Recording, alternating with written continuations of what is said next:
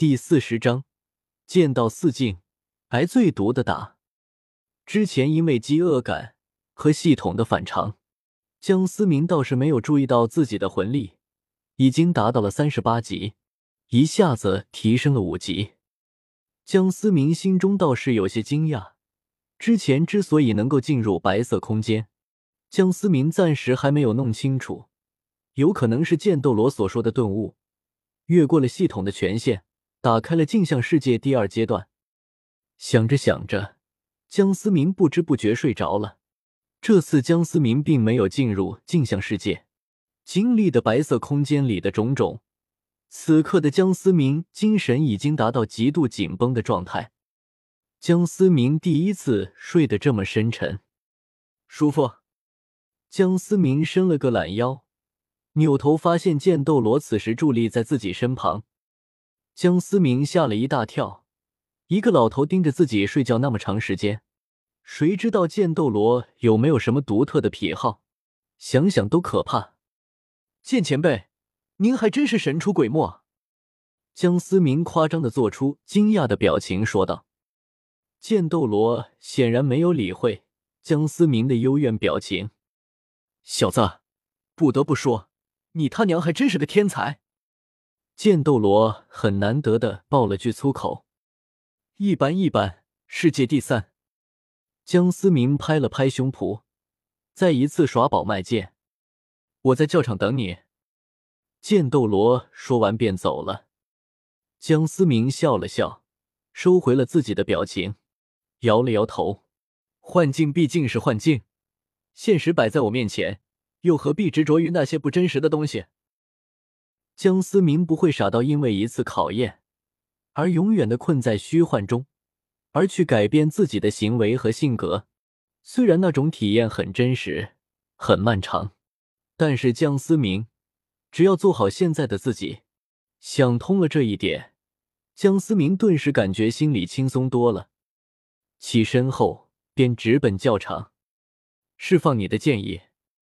剑斗罗沉声道：“江思明也不墨迹。”凌厉的剑意顿时爆发出来，剑斗罗也随即爆发出强大的剑意。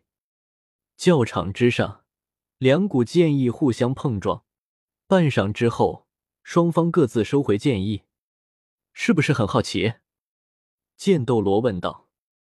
江思明点了点头。你是不是在想，为什么我们的魂力相差巨大，却能和我五五开？剑斗罗露出一抹微笑，对着江思明投出了欣赏的目光。确实，但是我总觉得前辈，你应该没有拿出真正的实力。江思明肯定的点头道：“剑之意境并不是那么好领悟，你的剑意凌厉无比，只能说达到了第一个境界。剑之意境分为四个境界，第一个境界称为人剑合一，人如剑，锋芒毕露。”就是你现在这个状态，剑斗罗说道。江思明低头思考着，剑人不是，是人剑合一，剑意四散。虽然提升了剑的威力，但却十分有限。所谓第二个境界，称为藏剑，身体便是剑鞘，锋芒不露，做到收放自如，一击必杀，以点破灭。剑斗罗继续说道。至于这第三个境界，称为养剑，蕴养自身剑意，其中奥妙非言语所能表达。至于第四个境界，只是个传说，我也没有到达。剑斗罗顿了顿，江思明已经确定自己应该属于第一阶段，锋芒毕露，看似装逼，实则敌人老远看见你就跑了，还打个屁！气魂师像是剑。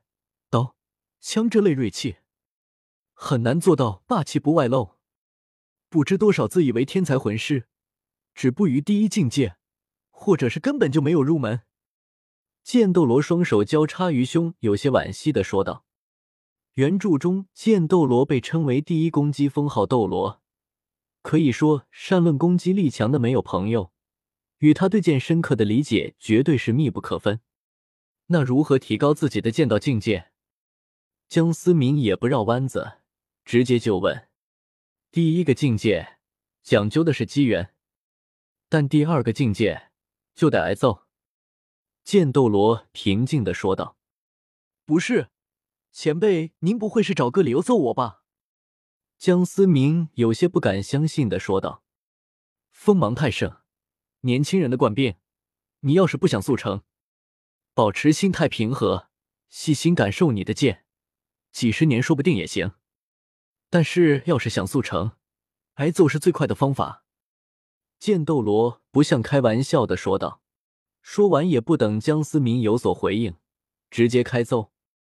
半个时辰后。江思明鼻青脸肿的蹲在石头上，一边抽着烟，一边感慨着人生：报应，绝对是报应！以前揍小三他们有多爽，现在就要挨多少顿打。小子，不得不说，在心性方面，你是我见过最优秀的人，做到喜怒不形于色，完全不像是一个十二岁的人。剑斗罗不仅感慨说道。江思明叹了一口气。与其以后遭受现实的毒打，还不如挨够了打，以后去揍别人。又是新一轮的开揍，你服吗？剑斗罗一剑拍了过去，江思明倒飞而出，忍不住喉咙涌上心田，强迫自己咽了下去，后退几步，勉强站稳，嘶吼的说道：“不服，好，再来。”剑斗罗欣赏的一笑。第一天的练习全部结束，江思明挨了一顿史上最惨的揍。